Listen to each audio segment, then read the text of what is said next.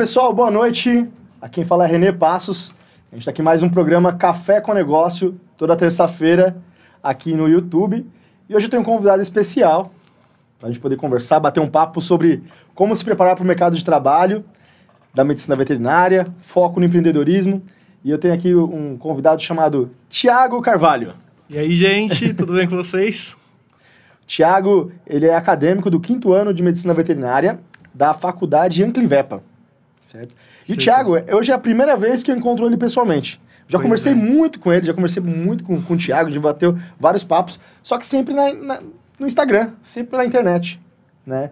E a gente estava falando que, além de, é mais uma das ferramentas, inclusive, para construir network e tá aqui a prova viva disso, que a gente pode construir um network e conseguir conviver também no, no offline também. Exatamente. Queria que você se apresentasse para a gente, Thiago. Gente, primeiramente, prazer. Muito obrigado pelo convite, VetSign, Renê. Estou muito feliz de estar aqui. Já passaram profissionais incríveis por aqui que eu admiro demais. Então, nossa, eu me sinto anãozinho aqui nessa cadeira. É, o Renê é um profissional que eu admiro demais. Já sigo há muito tempo aí nas redes sociais. Já conheço aí a trajetória. Então, obrigado aí, VetSign. Obrigado, Renê, pelo convite. Bom, gente, como o René disse, meu nome é Thiago. Sou acadêmico de medicina veterinária na Faculdade Ancrivepa. Hoje eu já estou no décimo período, isso significa que já estou finalizando. Já, tá. Com um pezinho aí já no mercado de trabalho. Então, acadêmicos aí de medicina veterinária, se preparem que essa hora é mais tensa do que quando você entra na veterinária. É, tenho iniciação científica pela Faculdade de Medicina Veterinária e Zootecnia da, da USP. Também tenho publicações aí em revistas, projetos de extensão, estágio com pequenos, com silvestres, ou seja, muitas coisas. Também tenho um Instagram, né? Me considero um influenciador digital, tá, gente? Porque é um trabalho sim, então a gente tem que se colocar nessa categoria. E aí eu estou lá desde 2020. A pandemia fez com que eu tivesse esse pontapé para o digital. E o que mudou to totalmente minha vida, né? Porque se eu estou aqui hoje é por causa do digital. Então, é isso. Eu estou muito feliz de estar aqui. o Thiago, né? O Thiago, eu conheci ele, é, ele mudou agora o nome do perfil dele recentemente, mas antes era Vet da Repro. Exato. E ele falava muito sobre reprodução animal, né? Na verdade, o seu conteúdo principal era sobre reprodução animal. Eu achava bem legal é, você fazer estágio no, no Repropet aqui, né? Exato, aqui na, fiz estágio na Repropet. Não foi? Exato. Foi quando eu, quando eu comecei a te seguir que eu lembro que eu lembro você falando de lá. E é um, um, uma área ainda que tem poucas pessoas que, que ainda que trabalham com isso, né? Normalmente, mas tem um grande conhecimento. E quem trabalha, eu via muita vontade sua em trabalhando nessa, nessa área, né? Sim. Em estagiar. Eu lembro que você mostrava o dia a dia do seu estágio nessa, lá na, na, na clínica, né? tipo uns vlogs, né? na Vida Bandeirantes, fazia vários blogs, né? Fazia várias postagens disso, achei muito, muito bacana também. Sim. E dá pra ver que é, é notório que o conteúdo foi evoluindo com o passar do tempo. Sim. Você foi se destravando também, né? Exato. Querendo ficando mais sem vergonha, né? Sim. eu percebi que eu não poderia mais me limitar uhum. somente a conteúdos de reprodução animal. Uhum. Por mais que eu ame essa área, por mais que essa área seja muito apaixonante, é, eu sempre gostei muito de pequenos animais, não posso negar isso. Já tive contato com grandes animais durante a graduação, mas pequenos animais sempre teve meu coração e eu falei, tipo, tá, reprodução animal só se limita em grandes. Só que daí eu conheci meu professor hoje, que é orientador também, que é o Dr. Daniel Angrimani. Aliás, um cara que também me ajudou muito aí a subir os degraus da graduação. E aí eu falei, poxa, meu professor é reprodução. Será que ele é de grandes? Comecei a pesquisar um pouco e eu vi que ele trabalha com pequenos animais. Daí eu falei, opa, peraí, reprodução de pequenos, como assim? Uhum.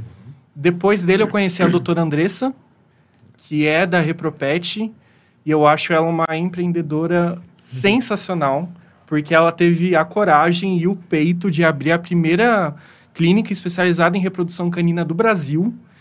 Então, acompanhar ela, acompanhar a rotina da Repropet foi algo sensacional para mim é, e me fez ainda mais amar essa especialidade. Mas o meu foco do Instagram não é esse, por mais que eu ame essa área. E a Repropest está ali na região, acho que Indianópolis, eu não sei se seria Indianópolis ou fica Campo Belo, como é que ela está fica... localizada? Porque é na Bandeirantes, né? Isso, ela fica próximo ao aeroporto de Congonhas, Isso. ali. Uh, não lembro a localização Do lado exata. oposto do Graal. E, isso, exatamente. Eu já fui eu lá no Grau. Eu passo lá, passo quase todos os dias lá. Sim, sim. de carro lá Ela mesmo. Lá mesmo. Nossa. Sensacional, gente. Vão lá, doutora Andressa, a equipe é são maravilhosos. Eu só tenho que agradecer mesmo pela experiência que eu tive lá. E do tema, Thiago? Aqui, do tema. que- Vou falar uma coisa aqui. O Thiago, ele chegou muito nervoso. Né? Chegou tremendo, não queria nem tomar café. O programa é café com negócio e ele não queria tomar. Não aceitou meu café aqui. Pois é, gente. Tô Mas tomando bem, tô- água aqui, de boa. Eu tô quase roubando. O Thiago, ele se preparou, se preparou muito, estudou para poder estar aqui, porque ele tá nervoso, tá ansioso. E eu falei, mesmo eu falando para ele ficar bem tranquilo, ficar calmo, que ia ser um bate-papo descontraído, Exato. para falar sobre a sua experiência, a gente trocar algumas experiências aqui hoje. E o intuito é, é esse, não é nada robótico, é ficar bem tranquilo. Sim. Tô quase roubando o papel dele aqui embaixo, eu falei que Não, ia roubar e rasgar dele. Gente, olha, como um bom acadêmico, eu tenho minhas anotações, tá? A gente nunca pode esquecer de levar nossas anotações pros lugares. Me traz mais confiança. Só não vou rasgar, que- mas ele nem vai usar, viu? Só Tá pra- bom, gente. Talvez eu dou uma olhadinha assim, mas de boa. E me fala, Thiago, como você. é, assim, você já tá no décimo, décimo período, Sim. né? Quinto ano, como eu estava comentando, já aos 45 do segundo tempo, já se preparando para poder pegar o, o seu CRMV, CRMV. seu diploma, seu CRMV. Como que você vê, como você encara o mercado veterinário atual? Ah, qual área que você, você, até o momento você escolheu, que você acredita que seja o, o caminho que você vai querer seguir logo depois que você se formar? Sim. Você já pensou, já pensou nisso? Já. Quando a gente chega no quinto ano, é, eu compartilho essa experiência muito no meu Instagram e eu quero receber o feedback do pessoal para mim não me sentir sozinho. E muitos falam que, de fato, é uma fase que a gente começa a refletir muitas coisas. É, você basicamente está estudando desde o do, do primário, você está dentro de uma escola com auxílio de um professor. Às vezes você sai do ensino médio direto, cai numa universidade, continua tudo aquilo. E até eu comentei com a minha mãe, eu falei, caraca, eu acho que eu não sei ser profissional. Eu sempre fui estudante, eu tenho que aprender a ser um profissional. E aí, como eu enxergo hoje o mercado da veterinária? Competitivo. Super competitivo. É, Nós, como acadêmicos de medicina veterinária, a gente já tem que entrar na, na profissão e entender que é um mercado que necessita de diferencial. Se você não é um profissional que vai ser diferencial, você só vai ser mais um na medicina veterinária. Então, isso é uma das partes que desmotiva muitas pessoas depois que se formam ou quando estão na graduação. Elas acham que a medicina veterinária não é tão competitiva assim, que é mais fácil que medicina, ou seja, não passei em medicina, vou para medicina veterinária. Infelizmente, isso às vezes acontece. E aí ela se depara com uma realidade totalmente diferente do que foi a expectativa dela. Então, é, hoje o mercado está super competitivo. Todos os anos se formam é, milhares de profissionais. O Renê falou para mim não ler, mas, gente, eu preciso de dados. Eu amo dados, gente. Eu preciso de dados.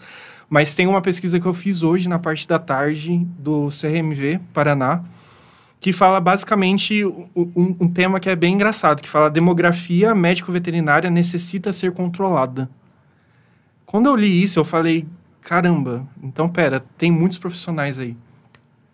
E aí, é, eles basicamente falam que por ano a gente tem 12.300 e novos profissionais aí. Isso mesmo. Então, gente, pensa, todo ano 12.300 profissionais se formando e indo para o mercado de trabalho. Aí eu pergunto para você, qual vai ser seu diferencial? Sabe, o que, que você vai fazer para se destacar no meio dessa galera inteira aí que se forma? Porque é claro que é, a faculdade, né, como a gente comentou também antes, a faculdade ela começou com uma. Ela tem um tempo finito para poder acontecer, ela acontece dentro de cinco anos, Sim, com uma grade enxuta, enxuta, assim, e cada vez menor, né? cada vez menor. Mas ela tem, ao mesmo tempo, tem o dever de estar atualizada com as técnicas veterinárias, né? E isso é muito difícil. É muito. E aí você vai, com certeza você vai estudar basicamente veterinária, técnica veterinária de todas as áreas, né? Sim. Algumas faculdades, depende da, da- da região, vão focar um pouco mais em grandes ou vão focar mais em pequenos, Pequenos. naturalmente, né? Uhum. Provavelmente se você vier para São Paulo, vou, vou focar mais em pequenos animais. Se você for mais para o interior, é, talvez vai focar um pouco mais em grandes também. né? Exato. Então, com tudo isso, a faculdade ela não a facu... não adianta você colocar a responsabilidade na faculdade, ela não tem a responsabilidade de formar, de fazer o seu diferencial. Jamais. Você tem que buscar se capacitar e procurar para poder saber, para ter, para montar o seu diferencial. Sim, exatamente. Às vezes as pessoas elas se restringem somente ao que elas veem na faculdade. Mas, infelizmente, na faculdade ela não vai te mostrar como você se posicionar em público, como você é, falar de uma maneira mais congruente, como você administrar suas redes sociais, ter um marketing digital, como que você faz para controlar os gastos aí da sua futura clínica. Uhum. Isso a gente aprende na vivência, né? E muitas vezes eu entendo a grade da veterinária porque você pensa olhar mais de 80 especialidades que a veterinária tem, enxutar isso e colocar numa graduação. Uhum. Então, é muita coisa. Então, a gente se forma um, um, profissional generalista. A gente sabe de tudo um pouco. Uhum. Mas a gente não sabe específico do específico, que é o que a gente precisa aprender. E o. Eu já falei, deve ter falado algumas vezes sobre isso, mas o que cada vez mais acontece é que profissionais, por terem essa. essa profissionais não, os estudantes, né, eles percebem que cada vez é mais generalista, eles querem se especializar antes do tempo. Exato. Né, eles querem se formar já especialistas. Exato. E aí isso talvez seja, talvez seja um erro fazer isso, porque você ainda perde a oportunidade de você ir, ir viver Testar, ser um acadêmico. Ser um acadêmico, exato. de ser um estudante de medicina veterinária, sabe? Às vezes as pessoas querem pular as etapas, isso também é errado. Então existe tempo para tudo mesmo. E quando você se deu conta que você percebia, precisava ter um diferencial? Porque você ainda não está formado, ainda não está formado, ainda não está no Sim. mercado, mas você puta, bateu na sua cabeça e falou: é, eu preciso Sim. me diferenciar. Foi antes, antes de fazer essa pesquisa, quando que você teve, começou a ter esse, esse, essa noção? Foi no estágio? Sim. Foi em conversa com algum professor? É, primeiro foi através muito das vivências dos meus colegas em estágio e depois quando eu me incluí na rotina clínica, a realidade da medicina veterinária de fato. Comecei a enxergar muitas incongruências, é, comecei a enxergar muita coisa que não estava eticamente certo e tanto isso do lado ético do profissional quanto do lado pessoal mesmo, do lado humano. Às vezes eu sinto que falta muita cooperatividade na nossa profissão. Às vezes eu sinto que falta muito alguém estender a mão e falar, tá, vamos comigo que eu vou te ajudar. Então, eu, eu sinto hoje muita necessidade, até porque eu mudei o foco do meu Instagram para isso, para ajudar os estudantes. Para eles realmente terem uma pessoa, nem que se for virtualmente, para dar dicas, para dar orientação, porque primeiro que na minha família é, são pouquíssimos, pouquíssimas pessoas que tiveram um ensino superior. Uhum. Meus pais não tiveram ensino superior e, e aí eu falei, caraca, tipo, para mim é tudo muito novo. Ninguém nunca me deu dica. Eu caí de paraquedas na faculdade e eu tive que aprender sozinho muita coisa. Então veio essa necessidade de tipo, eu preciso ajudar Preciso orientar de acordo com a minha vivência. Então, isso foi um dos pontos que me fez né, que, querer, assim, ser um profissional diferencial. Assim também como eu, eu percebi que a medicina veterinária é muito competitiva em si. É, as pessoas, a todo momento, querem guardar para si o conhecimento. Às vezes a gente vê muito isso na graduação, infelizmente. É, às vezes as pessoas elas fazem mais estágio, e aí elas têm mais conhecimento sobre um determinado assunto ou até prática, e às vezes a pessoa guarda o conhecimento para si. E ela tem medo de demonstrar aquele conhecimento porque ela vai se sentir inferior. Mas não é muito assim, sabe? Então, é, não foi fácil para mim, tipo, foram muitas portas fechadas mesmo para mim chegar até aqui. É, já cheguei, assim, a pegar o meu currículo sem experiência nenhuma. Gente, sem experiência nenhuma. Saí, assim, da faculdade ir para o redor e entregar meu currículo. Não tive feedback de nenhuma clínica, obviamente, mas assim, eu não desisti, sabe? Eu percebi que se as pessoas não estendem a mão para mim, eu preciso ir lá e, de algum jeito, eu mesmo me ajudar. Porque eu percebi que não tinha ninguém ali para estender a mão e para me ajudar. Então, pensando nisso, assim, tudo mais, eu falei, caraca, eu preciso ser um diferencial. O que eu senti necessidade na minha formação, eu não posso deixar que as pessoas sintam da mesma maneira que eu, porque é muito difícil. Às vezes eu lido assim com muitas pessoas que estão assim num fio de desistir da profissão. E muitas pessoas acabam chegando para mim e falando: "Tiago, não dá mais. Tiago, tá muito difícil, Tiago, é só não. Tiago, cadê a remuneração, Tiago? Cadê o estágio remunerado? Aí eu, eu sempre falando assim, gente, calma. Um passo por vez, etapa por vez, vamos seguindo. E eu incentivando eles, e eles me incentivando, e a gente seguindo nessa rede de cooperatividade, porque querendo ou não, não é uma profissão fácil, né, Renê? Não, não. Dia a dia, e, assim, não esperem que ela vai ficar mais fácil. Ela, cada vez mais os, o, ficar, os nossos clientes, tutores, vão ficar mais exigentes. Seja qual, qualquer, qualquer que seja a área que você vai seguir. Então, o veterinário tem que estar cada vez mais preparado. Sim. Dentro da, da... Quando você, você falou que você viu essa necessidade, entendeu essa necessidade, você chegou a pensar em que tipo de habilidade que você tinha que... Quais que eram, eram os diferenciais, aquilo que você tinha que focar? Sim, sim. É, principalmente quando eu comecei, na verdade eu fundei um grupo de estudos na minha faculdade Legal. Anclivepa. Como, que é, aí, como é o nome do... É GERA, que é Grupo de Estudos de Reprodução Animal. Legal. Com reprodução, né, gente?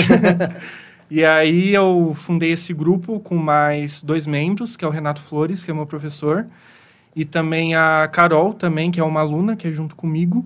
E aí a gente, nós três, falamos, vamos fundar um grupo de estudo. E aí eu falei, ah, meus pais são comerciantes.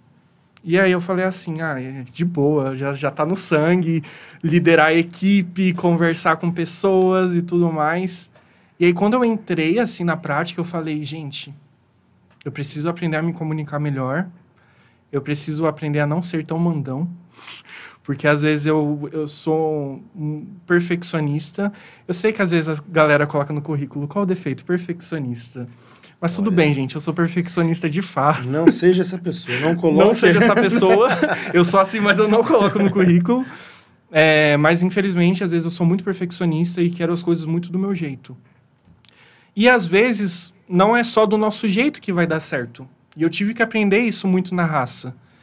E aí, através de tendo essa experiência, eu falei, tá, não é só do meu jeito que dá certo. Uhum. As pessoas fazendo do jeito delas também vai dar certo uma hora. É, eu preciso aprender a me comunicar melhor, porque às vezes eu sou até um pouco grosso no jeito de eu falar. Quando eu vejo assim uma, um descompro, tipo a pessoa descomprometida, tudo mais, eu acabo sendo um pouco mais impulsivo. Então eu falei, tá, eu preciso melhorar isso. Mas eu sempre tive uma questão de senso de liderança. Então é uma coisa que eu também tô trabalhando para para que tudo dê certo no final. E você acha que em algum momento você viu a necessidade de inteligência emocional, de trabalhar essa, essa questão? Totalmente.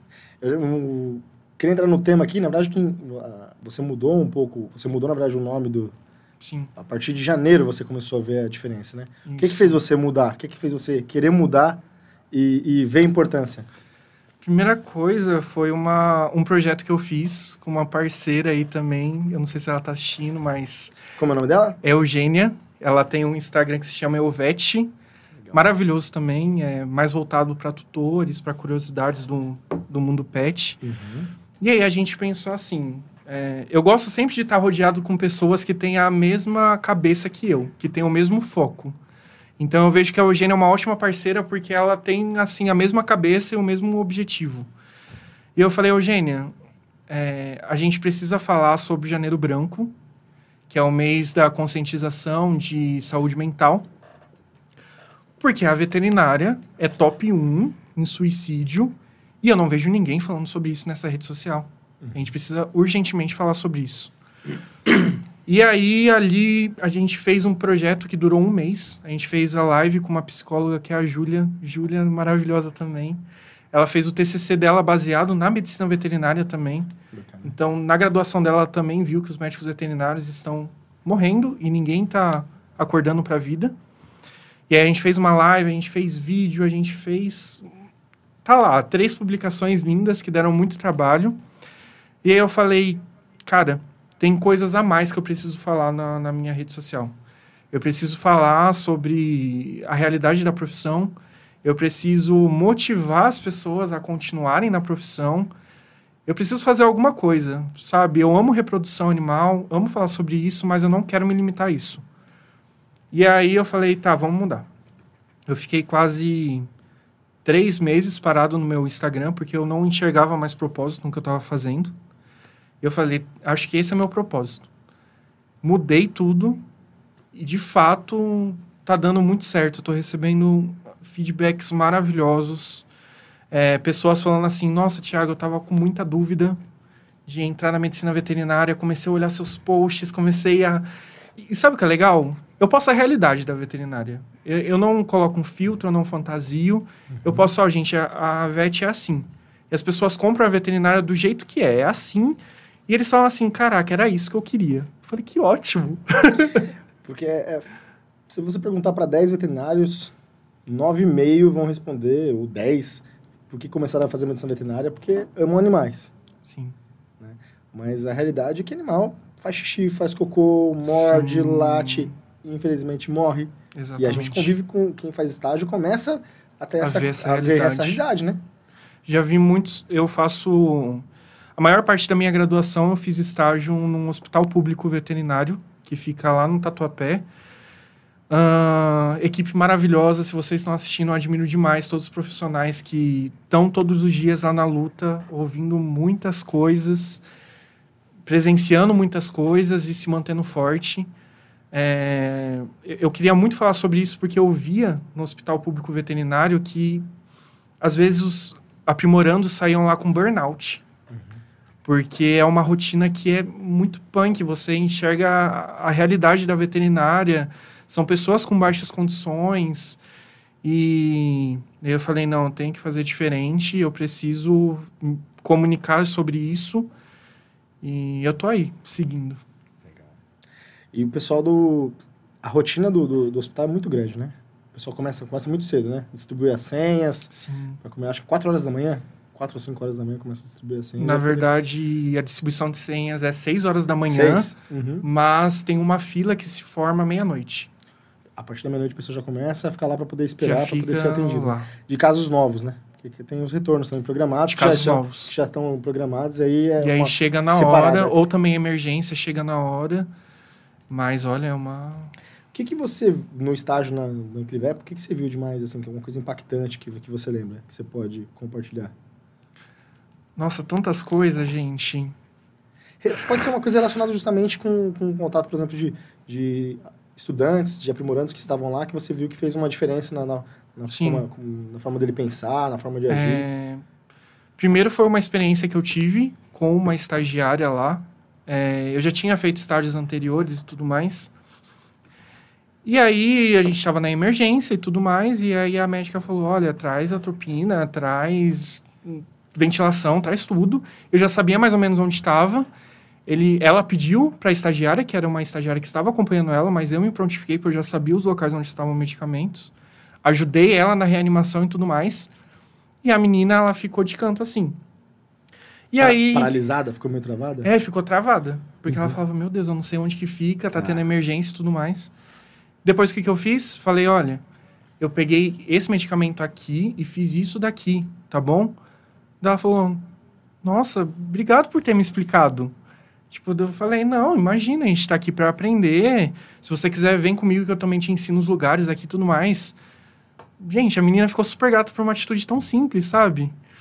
E aí também teve um caso que foi bem impactante, que a gente vê o quanto isso mexe mesmo com, com o nosso psicológico. Chegou também um cachorrinho em parada, e aí não conseguiram fazer a reanimação, infelizmente. Muitas vezes os tutores ficam na emergência porque não tem como separar muito e ali na hora é muita correria.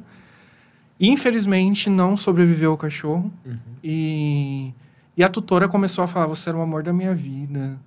Muito obrigado por todos os momentos que a gente passou junto no meio da emergência, aquele caos. Todos que estavam na emergência saíram assim. Em prantos, né? Em prantos, acabados, falando assim: Gente, não dá mais, vou fechar o hospital porque não dá. Mas infelizmente é a realidade, a gente é. lida com muitas perdas e a gente tem que seguir.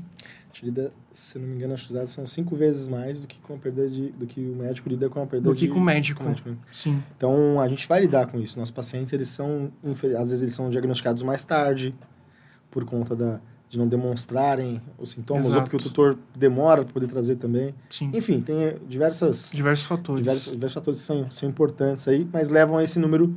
Então, Não quer dizer que tem que ser algo banal, né? Que tem que ser algo normal, normalizar isso, mas na verdade individualizar cada caso, né? Sim. E saber que você tem, que a gente também tem um papel de acolhimento muito grande com esse tutor. Exatamente. Né? Nessa hora que, a, que essa tutora estava ali fala, proferindo tudo isso sobre o amor da vida dela, sobre Sim. o pet, quanto ela estava também ao mesmo tempo sendo grato porque vocês, ela percebeu que vocês estavam cuidando, né? E que eu acho muito legal no público, é um público, gente, tá? É totalmente voltado, a verba é para a prefeitura. E eles fizeram um canto só para eutanásia. É uma sala fechada só para eutanásia. E também eles contrataram recentemente psicólogos para ficar lá. Para conversar com os tutores? Para conversar com os tutores. Que legal, que legal, muito bom. Então isso é um diferencial muito legal. Eu falei, gente, muito bacana isso. Primeiro que uma área separada é importante para ter o respeito nesse momento, Sim. né? Uma decisão delicada. Exatamente. A gente não tem eutanásia na medicina humana, né? A gente tem só na veterinária. Só é a única na veterinária. área que, é, que é permitido fazer isso. É uma coisa muito delicada, tem pessoas que são contras, enfim, tem pessoas que fazem. Mas se a gente está falando de um hospital público que não, que o, talvez o, a questão financeira não vai ser importante, não vai ser o limitante ali. Sim. Vai ser sempre tentar fazer o todo possível. O máximo. O máximo que tiver à disposição. Então acredito que com isso tenha, faça menos eutanásias, talvez. Mas ainda assim aconteça, sim, né? Porque tem um volume grande. Porque tem um volume muito grande de atendimentos. Um volume muito grande. Principalmente na parte de infectologia. Às vezes chegam animais com casos de sinomose em estágio neurológico muito relevante, então... Agora, e agora já tem internação, né? Alguns anos atrás não tinha uma internação. Sim, não sim. Tinha, tem internação, internação né? mas é um número bem limitado de vagas, isso que é ruim. Tá. Só que o bom é que agora a faculdade Encrivep, ela fez um hospital é, com preços populares. Então, as interna... E fica na mesma rua. Então, ah. as internações são bem mais em contas e a gente acaba encaminhando os tutores para lá para internar. Legal. E aí dá uma, uma chance, né? Uma claro, chance. com certeza, uma, uma segunda chance. Uma segunda chance pro paciente, né? Sim. Poder cuidar. Bacana. Tiago, se tivesse que listar aqui, vou voltar aqui pro... A gente foi um pouco pelo pro tema aqui da, da experiência, para as curvas aqui, mas se tivesse que listar aqui com relação a essas habilidades que você viu, ou pontos importantes dentro da, da para a gente poder focar no para você se preparar para o mercado de trabalho. O que, que quais pontos você acha que você daria de dica para para quem para um, um, estudante que está um pouco um pouco mais cedo ainda, primeiro um ano, segundo cedo. ano? Quais são as dicas para ele abrir os olhos? Certo. Quem está entrando agora na faculdade, eu acho muito importante aproveitar os processos, né? Muitas vezes a gente fala, faça estágio desde o primeiro semestre, mas muitas vezes a gente não está preparado para fazer um estágio no primeiro semestre. Então, é, faça uma organização do seu tempo, sabe? Faça uma organização dos estudos. Muita gente, às vezes, sai do ensino médio, vai direto para uma faculdade, ou às vezes passa um, um ano, dois anos num cursinho, depois vão para uma faculdade. E aí é outro método de estudo, é outro conteúdo, é outro naipe que você tem que pegar. Então aproveita para se organizar, para definir um melhor método de estudo para si, se habituar com a faculdade, se habituar com aquela novidade. Quando você se sentir preparado, faça estágios. Eu sempre falo, faça estágio, gente. Se você conseguir no primeiro semestre fazer um estágio, se você tiver a oportunidade de se sentir preparado, faça. Isso vai ser um diferencial tão grande na sua vida acadêmica que quando você tiver no, no, quinto ano, você vai falar: caraca, ainda bem que eu fiz estágio desde cedo. Porque isso vai te passar uma segurança que, infelizmente, as pessoas não têm se elas não fazem estágio. Então, nem que seja um final de semana, tipo, nossa, Thiago, eu trabalho, tira um dia da semana para fazer um estágio, nem que seja de cinco horas. Isso já vai ajudar bastante. Então, estágio para mim é primordial. E algumas vezes, por exemplo, você falou, a pessoa trabalha, né? Pega o período de férias, né? Exato. O período de férias, de férias é onde ninguém quer fazer estágio. Ninguém. Então é uma oportunidade. Todo mundo quer o quê? Quer viajar. Quer curtir. Quer curtir, quer fazer outras coisas que não estudar, que não fazer estágio. Então é um momento também legal que os locais que fornecem estágio estão sedentos de estagiários. Sim. Por que não aproveitar esse momento para poder Estão poder... mais abertos a possibilidades, né? Uhum. Com certeza, as vagas aumentam. E o estágio também é uma oportunidade da gente, é, quando a gente está na faculdade, a gente aprende volto a falar, a gente vai aprender as, as hard skills. E quando a gente está no estágio, você vai aprender mais sobre as soft skills também. Exato. Além, você vai colocar em prática e você vai aprender o trabalho em equipe, você vai aprender sobre liderança numa parada cardiorrespiratória. Exatamente. Você vai aprender sobre oratória, que você tiver que apresentar um caso clínico. Então tem diversas oportunidades para você aprender outras habilidades que não essas técnicas no e praticar. Exatamente. Então acho que o estágio é a chave para tudo, seja ele remunerado ou não. Claro que você sempre vai querer focar no remunerado, lógico, né? Sim. Essa é a, a joia ali que todo mundo quer. mais é, limitado, né? A quantidade. A exigência também é muito maior da, das pessoas. É muito Lembra maior. que o estágio remunerado ele vai ter uma exigência maior de tempo, Uhum. de dedicação, Compromisso. compromisso total. Então, você vai conseguir, mas tem. E também a- acho que uma coisa que vai, ser import- que vai acontecer também é que a, a disputa vai ser muito maior por, esse, por essa, essa vaga, né? Uhum. De estágio remunerado. Então, Com certeza. Tem, tem que pesar tudo isso. Tem que pesar se, vai, se você quer ter toda essa disputa, se dedicar Exato. tanto a nisso, qual que é o nível de dedicação que você vai querer. E outra, a, a universidade dá tantas oportunidades para os alunos, não só estágio, se não der para fazer estágio, ok, tá? Ok. É primordial? É, nesses pontos. Mas se você tiver a oportunidade de participar de um grupo de estudos, de uma liga acadêmica, se você tiver a oportunidade de fazer, de dar monitorias, sabe, uma determinada matéria, gente, isso conta tudo para o currículo. E no final você vai falar, caramba, eu aproveitei muito minha graduação. Então, tudo que for possível, eu, por exemplo, é, falo para fazer estágios no primeiro semestre, mas eu fui fazer estágio no quinto semestre. Só que durante esse tempo eu fiquei parado? Não. Eu fiz monitoria, eu fiz projeto de extensão, eu corri atrás de iniciação científica, é, eu ia para congresso, eu não parava. Tá bom, não tem oportunidade de estágio? Ok, eu não vou parar. Eu vou continuar, vou fazer outras coisas e não vou ficar parado. Então, acho que muitas vezes a gente foca no estágio, ok, é importante, mas não é só isso. Foque em outras coisas também, que isso vai acrescentar e vai te dar experiência também para montar um currículo legalzinho. Pessoal, vocês querem fazer qualquer pergunta para o Thiago, uma, uma pergunta para mim, utilize o chat aqui, façam as perguntas, mandem para a gente que a gente vai responder.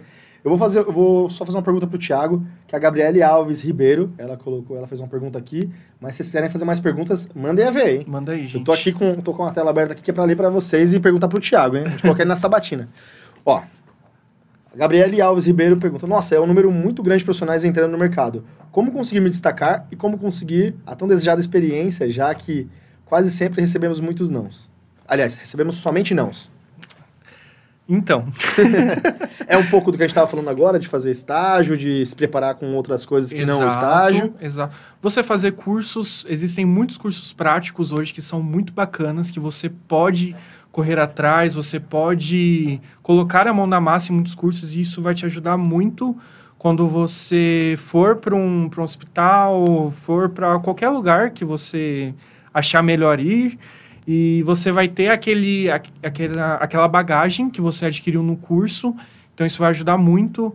É, a questão também lá dos grupos de estudos que eu falei, é, tudo você vai adquirindo uma experiência. Então, nada que você for fazer na sua graduação vai ser em vão. Se você vai participar de uma palestra, você está adquirindo experiência. Se você está fazendo um curso, você está adquirindo experiência. Se você está dando uma monitoria em anatomia, gente, é tão legal monitoria em anatomia, eu amava. É, você está adquirindo experiência. Então, uma coisa muito legal e que às vezes é, é mais fácil de você conseguir um estágio é dentro da própria instituição. Então, muitas vezes as pessoas elas negligenciam a própria estrutura que a instituição dá para ela.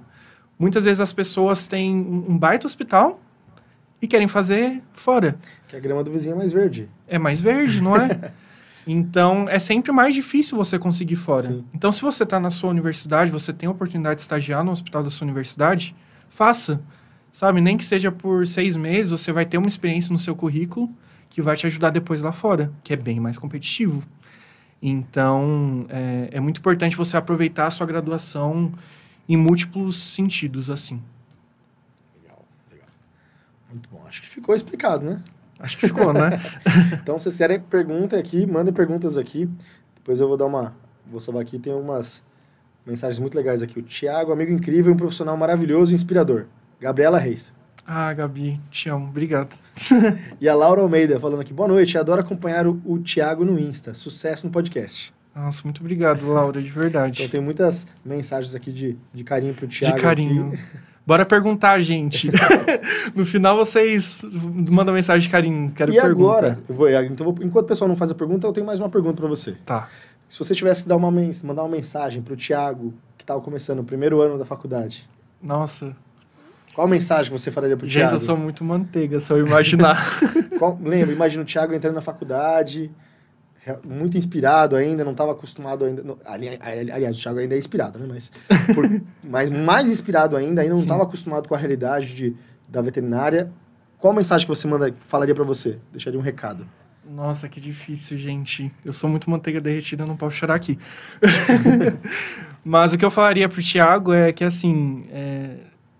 você nunca imaginou que a faculdade seria desse jeito, é... mas realmente superou suas expectativas em muitos aspectos. Uh, teve, você teve muitas dificuldades, você levou muitos nãos, mas você não desistiu. Muitas vezes você pensou em desistir da profissão, muitas vezes você pensou em largar tudo, é, mas você sempre manteve a fé e você sempre teve um foco. E isso vai te ajudar muito. Então, mantenha seu foco, mantenha sua fé, não perca a sua essência. Nunca se esqueça de onde você veio e da onde você está indo. Mantenha a cabeça firme e acredite que às vezes as dificuldades elas não vêm para te desestabilizar, mas elas vêm para te fortalecer, que é até uma frase que eu postei no meu Instagram. É, quem nunca passou pela tempestade nunca vai saber como enfrentá-la. Então, todas as tempestades que vierem para o seu caminho, é, aceite isso, porque isso vai te fortalecer muito. Muito bom. A Gabriele, eu não sei se eu já li aqui, mas a Gabriele Alves Berton colocou: tinha um acadêmico, o Ti é um acadêmico lindo, sério, muito orgulho. Ah, obrigado. Tem uma pergunta aqui. Bom, todo mundo que faz veterinária sabe que vai ter que lidar com a perda de pacientes. Como aprender a lidar melhor com isto? Com a convivência. Com a convivência de com colocando na rotina, entendendo que vai fazer parte que vai fazer parte muitas vezes a gente não está no controle da situação às vezes foge do nosso controle, a gente tem que entender que foge do nosso controle. Chega uma hora que os recursos se limitam, chega uma hora que o sofrimento do animal fala mais alto do que qualquer coisa. Então, é, é nesse momento que você demonstra o maior ato de cuidado, que é deixar o animal descansar. É deixar ele ir.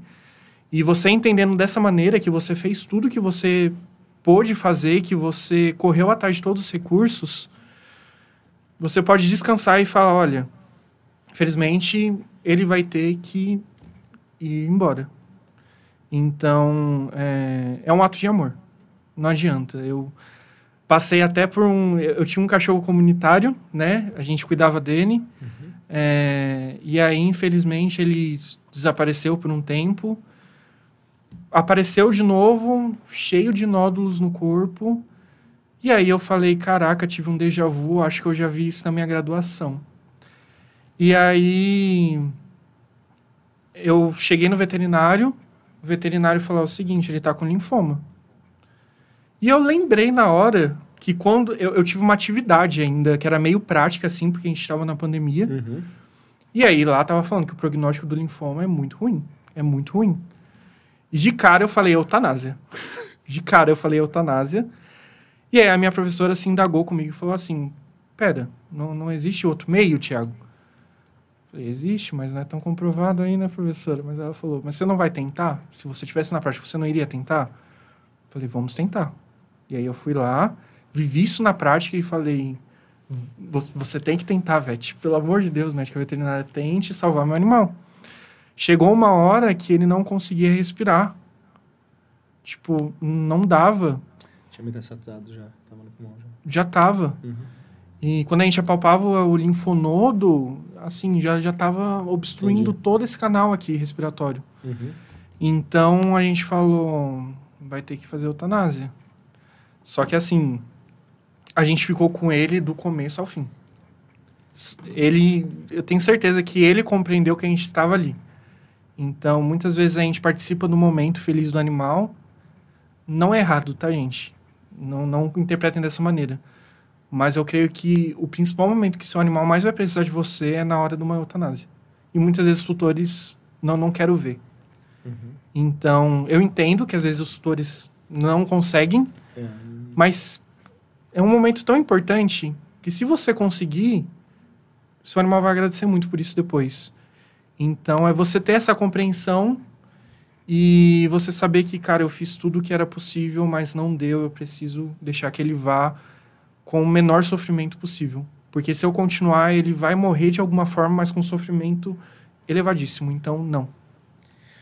Você estava falando de um ponto, aqui um pouquinho, você estava falando do. Você falou de um período da pandemia, né? Sim. Como é que foi essa, essa questão da, das aulas virtuais, essa adaptação? Gente, foi muito difícil. Você, tava, você já estava na, na faculdade que você está agora, né? Já, já. E aí, sim.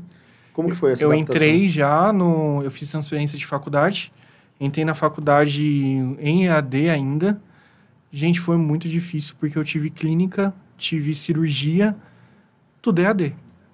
Então, às vezes a gente tinha algumas aulas práticas, é, pontuadas durante o mês, assim, e aí não supria totalmente. Obviamente, o ensino à distância não é o mesmo que o ensino presencial. A vantagem é que você pode ficar de pijama. Você ia pra aula de pijama, acordava e mantinha a roupa. Acabou. Você tá tomando café, co- comendo pãozinho com ovo, vendo o professor lá e tudo bem. Mas o, o conforto do lar, a comodidade do lar, nossa, é muito ruim. É, eu Você, sei. você acaba não prestando atenção, tanta atenção. O foco muda também. né? Exato. As distrações são muito maiores em casa do que na Exato. faculdade. Eu sei que É o existem- local para estudo e um local para Sim, descanso. O sim. cérebro não tá entendendo. não tá entendendo muito bem o que, que tá acontecendo ali. E eu sei que tem muitos acadêmicos que desligam a webcam e estão dormindo. Ou estão tomando banho. Isso ninguém quer falar. Verdades que ninguém quer, que ninguém Gente, quer falar. eu- não, as pérolas do EAD foram a melhor parte, obviamente. Mas, assim, é foi um desafio à parte. Então, é, eu, eu tive que correr o dobro. Então, por exemplo, eu não pude fazer estágio por conta da pandemia. Então, eu aproveitava as práticas. Tipo, vamos pra prática, vamos ver o que a gente vai filtrar e tudo mais. E, e aí passou a pandemia, assim... Ainda estamos vivendo um momento difícil, né? Obviamente.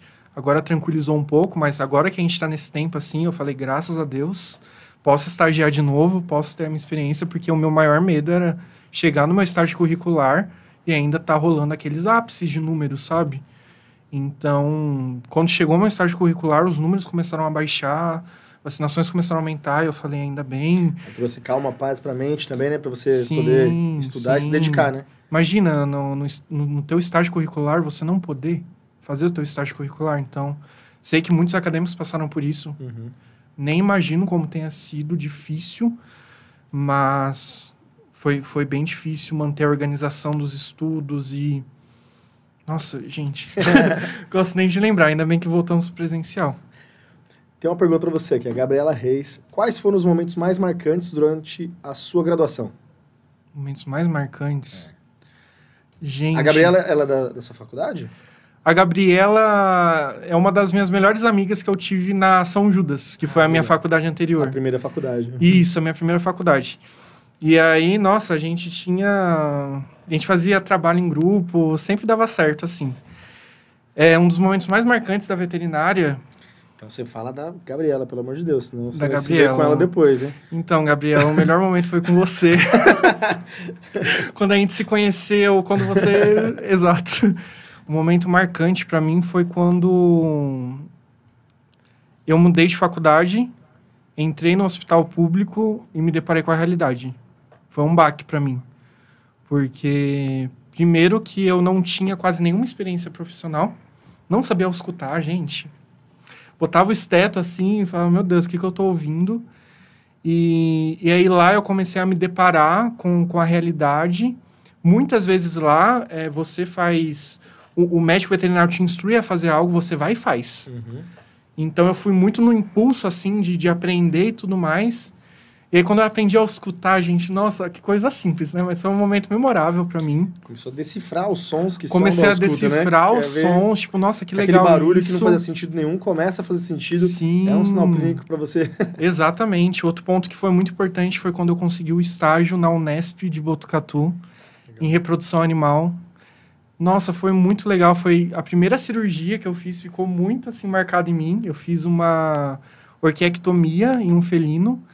E aí a residente Maiara, na época, ela já saiu, agora entraram novos residentes, ela falou assim, Tiago, se paramenta que hoje você vai fazer a cirurgia. Aí eu falei, tá brincando, você vai de auxiliar? Ela falou, vou de auxiliar. Aí eu falei, meu Deus do céu. Aí eu, nossa, eu coloquei até um paninho aqui para não cair suor, porque eu tava muito nervoso. Que legal. E aí eu fiz a cirurgia, nossa, foi uma experiência incrível. O estágio que eu fiz no Botucatu foi uma experiência à parte. É... Fazer estágio longe de casa, eu passei dois meses longe de casa. Nunca passei tanto tempo longe de casa. Nossa, você aprende muitas coisas, tanto profissional quanto pessoal. Então foi um marco também. Nossa, tem tantos marcos assim. Repropet foi incrível. Um estágio que eu fiz no Semacas, que é um centro de manejo e conservação de animais silvestres. Ah, que legal. Eu nunca imaginei, gente, que eu ia gostar de pássaro. E a maior casuística lá são de pássaros. Eu falei, gente, vou mexer com pássaro. Gente, me apaixonei por bem-TV, me apaixonei por tucano, por coruja, no manejo tudo mais. E foi um marco também, porque eu nunca achei que eu teria contato com tantas espécies assim. Tive contato com uma onça, uma onça ficou literalmente na minha frente, com um macaco, com. Nossa, muitos animais. Então foi uma experiência incrível, incrível, assim. Eu super recomendo acadêmicos. Mesmo que vocês não gostem muito de animais silvestres, vale muito a pena, você vai se apaixonar. Assim, eu amo pequenos, mas eu acho que a área de animais silvestres para mim é a mais incrível, assim. Se eu tivesse tato, eu iria com certeza, mas não tem. Semana passada aqui veio a... Na verdade, nas últimas duas semanas vieram dois é, especialistas, dois amigos meus de muito tempo, o Dr. Roberto Fecchio, numa semana, e depois a doutora Melanie Leite. Maravilhosos, conheço. E eles têm muita experiência, né? Eu imagino. Com peças não convencionais. São maravilhosos. Que é muito legal. Eu tive a oportunidade de trabalhar junto com eles e ver um pouquinho dessa parte de silvestres é muito diferente, né? É muito é diferente. Muito, é, é muito legal. É uma outra medicina. Completamente, completamente. Uma medicina Parâmetros parte. completamente diferentes. Completamente. Gente está acostumado, né? A base, a essência da medicina é a mesma, mas assim, você tem que ter, são muitos detalhes, né? É muito Muitos legal. detalhes. É muito, muito, muito legal. Sim. Tem uma pergunta, uma, uma outra pergunta aqui, que é da Rebeca Mello. Uhum. Se você pudesse voltar e fazer algo diferente durante o período de graduação, o que seria? Que eu fizesse O que diferente. você faria diferente? Nada. Nada? Isso que eu gosto, uma pessoa que é decidida, né? Ela começou do jeito e não se arrependeu de nada. Nada. Nada, é nada, nada. É Eu acredito que tudo que eu vivi, toda a experiência, todos os erros, acertos, serviram para mim estar aqui hoje. E eu não faria nada diferente. Eu fui de acordo com as minhas limitações na época, eu fui de acordo com as minhas necessidades. Então, uma coisa que eu coloquei na minha cabeça quando entrei na graduação, falei, eu vou aproveitar cada momento. Então, não me arrependo de nada, não volto atrás e faria nada diferente. Cristiane Pedroso, falando, Tiago é dedicação, empenho, força e luz. Meu orgulho. A tia Cris te ama muito. Titia, Parabéns. né? A Carinho de a titia. tia Cris, titia Cris, né? Você falou que mandou o link aqui, né, pra todo mundo, pra sua família, né? Mandei, gente, eu mandei no grupo da família, mandei pro grupo dos amigos. A família do Thiago manda aqui, manda então aqui no chat aqui, manda um joinha pra todo Isso mundo aí, aqui pra gente saber que vocês mãe, estão aqui. pai, A gente vai saber aí. quem, quem acompanhou até agora, quem tava presente. Exato. Nesse momento aqui, ó. nesse momento. Exatamente. Pra ver se. Então todo mundo que tá assistindo, manda um, um joinha aqui. Manda aí, gente. Legal, Thiago. Bom, o papo é bem bacana. Legal te conhecer pessoalmente, legal ver eh, como que foi sua história, conhecer um pouquinho de como foi isso, como você se dedicou, como você, como você mesmo você falou, você não se arrepende disso, não se arrepende desses, de nada que tenha, tenha feito. Isso eu acho legal. Na verdade, a gente tem que, tem que entender as nossas decisões, né? E Sim. aceitar elas, aceitar as decisões. Elas fazem parte. Exatamente. Acertos e erros fazem parte da nossa, da nossa evolução, seja profissional, seja pessoal. Uhum, Né? Exatamente. São, e é eles que, esses erros e acertos que vão formar o seu caráter, a pessoa que você é hoje e o profissional do futuro. Sim, com Natural. certeza. Então a gente tem que aprender a lidar com nossas escolhas e com nossos erros também. Exatamente. com as suas consequências, né? Porque tudo tem. Ó, a família tá mandando joinha aqui, tá? tá Vladimir, a Karen. Aí, olha só. Você acha, ó, a Camila Araújo mandou uma pergunta aqui. Você acha que a faculdade dá uma boa base ou a pós-graduação é essencial? E aí? Pós-graduação é essencial. É, eu creio que a pós-graduação é, é um diferencial seu.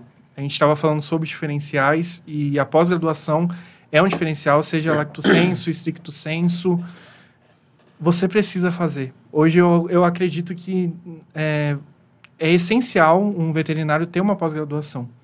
Seja em uma pós-graduação mesmo, que você vai lá, você estuda às vezes uma vez por mês ali, você paga ali a mensalidade e tal. Seja numa residência ou num aprimoramento, é essencial, sabe? Eu acompanhei a rotina lá da Unesp de Botucatu e basicamente eu fazia o horário dos residentes, né? Uhum. Eu vivi como residente ali de dois meses, Até o pessoal achava que eu era residente, eu falei, não, gente, só sou estagiário. É, e eu vi, assim, que é uma imersão prática incrível. Você sai completamente preparado para o que der e vier na sua frente. Então, é, eu creio que é uma... É um quesito que você tem que tirar um tempinho, sabe, para estudar para a prova de residência. É, se você falar, meu Deus, residência é muito difícil, é muito quesito de currículo, um aprimoramento, gente vai para um aprimoramento, sabe? Às vezes é só uma prova, uhum. não tem análise de currículo, você tem a vivência prática na clínica. Então, eu acho essencial, essencial. A faculdade não te dá tudo que você precisa, isso é fato. É, como eu disse, a faculdade é, é generalista em questão de conteúdo. Eu amo clínica de pequenos, vamos dizer assim. A faculdade vai te passar 30% da clínica de pequenos. A pós-graduação vai te passar os outros restantes que você precisa. Tanto quanto a residência, né, etc. Então, é muito importante. Isso é um diferencial, né? Isso é. Com certeza. É, é, é, é eu, eu, acredito nisso também.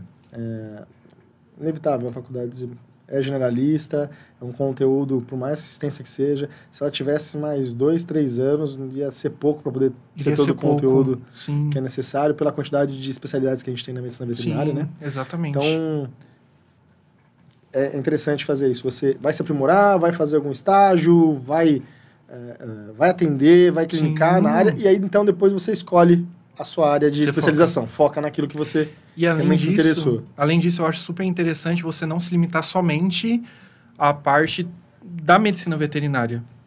A gente está falando sobre empreendedorismo. A galera que pensa em empreender, que pensa em abrir uma própria clínica, que é acadêmico, está se preparando, é, já pense uma, um MBA, um curso voltado à parte de, de marketing, ou de gestão de pessoas, ou de gestão de empresas, porque isso é um diferencial. É, tem até uma... Gente, eu amo dados, eu ele, não ia usar... Ele não tá valendo até agora, mas ele aqui vai começar mais uma vez. Mas existe... Não tem problema.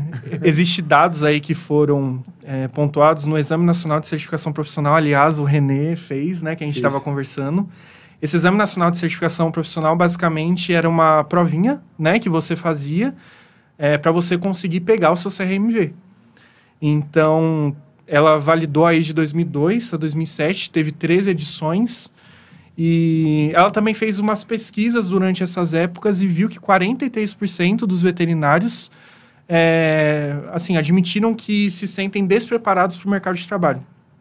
Então, eles não têm noção da parte de gestão emocional, de gestão é, profissional, empresarial, e aí eles acabam ficando à mercê ali, se sentindo inseguros. É, uma parte também que, que foi bem, assim, é, congruente foi a falta de, de ética por, por parte dos profissionais e também a parte de cooperatividade.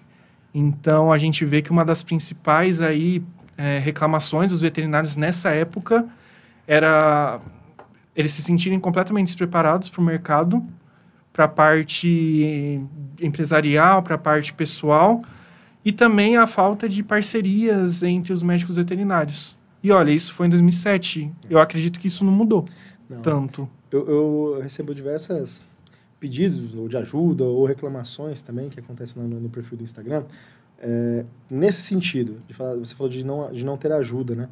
É, e é um ciclo que ele se fe, que acaba acontecendo. Então, Exato. o profissional ele não teve ajuda, ele não, então, não teve ajuda então quando chega a vez dele, ele fala, ah, ninguém me ajudou, eu vou, ele mantém isso. Ele propaga esse, esse ciclo, esse ciclo de não querer, de não ter associativismo, de não apoiar o colega, e de não ensinar aquilo que ele sabe, de não poder ensinar uma outra pessoa que ainda não, não, teve oportunidade, e isso vai se repetindo com, com o passar dos anos. E quem tem a mente um pouquinho mais aberta tem que quebrar esse ciclo. A gente tem que pegar isso daqui, pegar na, como você fez, por exemplo, com, com o profissional que estava com, com a estagiária que estava com você no, no hospital, né? ela não sabia onde estava, ela estava despreparada ainda, não tinha experiência. Sim. Você já, tava, já tinha uma experiência passada, tanto dentro do hospital quanto com outros estágios, Sim. então já, já tinha um pouco mais de desenvoltura nada, por que não passar a ensinar isso para ela, para ela se sentir mais confiante e ela conseguir atuar com mais tranquilidade, né? Exatamente. Então a gente tem que quebrar esse ciclo e, e pegar as pessoas, nem que seja pegar na mão, ajudar, Construir. orientar, Exato. né? Sempre com bastante é, com bastante paciência, sempre com empatia, né? Que é uma palavra uhum. muito falada, mas é verdade. A gente tem que também se colocar no, no lugar dos outros, às vezes, e, e tentar ajudar, né? Ajudar Sim, o próximo, né? Exatamente.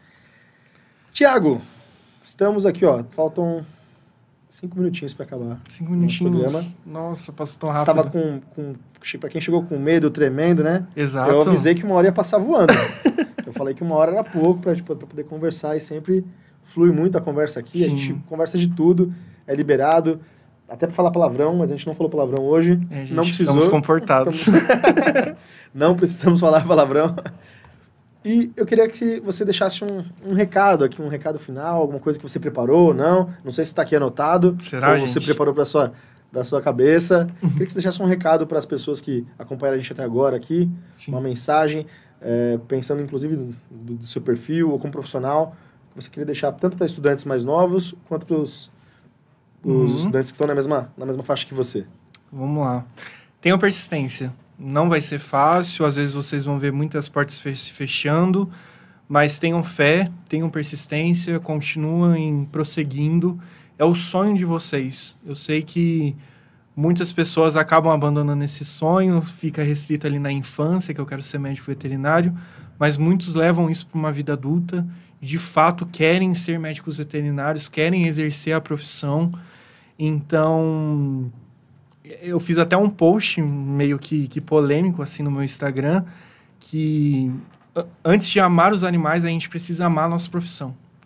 Então a gente precisa é, nos apoiar, a gente precisa amar a medicina veterinária, a gente precisa cooperar e né, a gente precisa amar os animais também, é. obviamente. Mas se você não am amar a medicina veterinária, se você não amar a profissão, você vai desistir. Então aprenda a amar a profissão, aprenda a amar essa coisa linda que é a medicina veterinária. Luiz Pasteur disse que a, a medicina cura o homem, mas a medicina veterinária cura a humanidade. Então, sempre manter esse foco. Se é seu sonho, persista. Se está difícil, continue. É, se você precisar de ajuda, estamos aqui para você. Então, é, é um caminho difícil, mas é um caminho que você, quando você estiver lá para cima, você vai olhar para trás e falar valeu a pena e todo esforço, todo, é, todas as, todos os nãos, todos os sims. Então continuem firme no propósito de vocês, porque eu acredito que vocês vão chegar lá onde vocês almejam chegar. E não foi ensaiado isso daí. Não, não foi ensaiado, não está anotado. Não... muito bom, Thiago. Thiago, muito obrigado. Obrigado por você ter aceitado o meu convite, obrigado por você ter vindo aqui para a gente poder conversar. Foi um grande prazer conversar Imagina. com você, ouvir um pouco da sua história, ouvir um pouco da sua experiência também. E faz parte da pirâmide de aprendizado você poder passar a experiência, você ensinar as outras pessoas, você aprende mais ainda. Sim. E quem vive com isso, quem, quem vive e é real, é, dá para perceber da forma como você fala que que é algo da sua que você gosta muito disso, né? Que você ama muito a medicina veterinária, Sim. que você ama muito essa essa fase de de estar tá como estagiário, de estar, tá como, de tá como acadêmico, e ela está acabando. Está acabando. Mas aí, te preparando para uma parte que é mais legal, que é o que você se entrou na faculdade, querendo pra ser um médico veterinário, para isso, para ser um profissional. Exatamente. Tá? Então, aproveita bastante, vai tirando as rodinhas da bicicleta, que daqui a pouco você vai ter seu CRMV, vai ter seu diploma, vai poder encarar isso Exato. e exercer a profissão, e aí vai ser meu colega de profissão. Então, aí... né, colega de muitos outros profissionais também, mas tenho certeza que você vai ter um, um futuro brilhante também. Muito obrigado. É. Gente, muito obrigado pelo convite. Eu fiquei honrado mesmo de estar aqui. Como eu disse, eu me sinto desse tamanho aqui perto do Renê, perto de toda essa produção aqui. Fiquei muito lisonjeado pelo convite, então é isso, eu já falei o quanto te admiro. Mas é isso, gente. Muito obrigado para todos que assistiram também, que permaneceram aqui até o final, que assistiram até o meio, não tem problema. Muito obrigado a todos mesmo e é isso, gente. Ó, eu tenho um convite para vocês. A, a VetSign vai estar tá no congresso, no Pet South América agora, que vai ser em agosto. Eu esqueci os dias, mas não tem problema. Todo mundo que ficou até aqui ou que viu esse vídeo até agora, que vai ficar gravado tanto no YouTube, vai ficar gravado também no Spotify para você ver depois. É, vai visitar a gente no congresso, vai lá, vai tirar uma foto, vamos lá conversar lá no, no estúdio da VetSign e não deixa de não deixa de participar desse congresso, que esse é o maior congresso da, da medicina veterinária da América Latina. São maravilhosos. Então, vai ter diversos palestrantes, várias salas lá, muito legais, tem só os, os maiores nomes da medicina veterinária do Brasil e internacionais também vão estar nesse congresso. Então não deixa de perder essa oportunidade de estar presente. Tá? E um outro pedido é que se você viu esse vídeo até aqui também, pega esse link aqui, pega um link aqui, compartilha com um amigo seu para poder saber sobre as experiências do Tiago, é, desse nosso bate-papo, foi muito legal. Compartilha com pelo menos uns dois amigos, pelo menos com dois estudantes menos, da veterinária né? que precisam saber e não deixa, deixa, deixa o like aqui também. E lembre, a gente vai mudar um pouquinho aqui o Café com Negócio. A gente estava fazendo ele toda semana. Eu vou espaçar um pouco mais as, a, o programa agora. A gente vai fazer a cada 15 dias tá? Vou deixar um pouquinho, mas o conteúdo vai continuar sendo rico. Se você quiser indicar alguém, é, é, aproveitar aqui também, coloca o nome de alguém que você queira ver que está aqui junto comigo para poder conversar, para bater um papo. O Thiago está aqui, de prova eu não mordo, tá? então, não deixa de, de seguir a gente. Segue também a VetSign nas redes sociais. O Thiago, qual que é o seu Instagram? O meu é Thiago CR Vet. Thiago CR Vet, inspirando Vets e VetSign. Então, vou ficando aqui mais uma vez, mais uma terça-feira. Muito obrigado até agora. Um forte abraço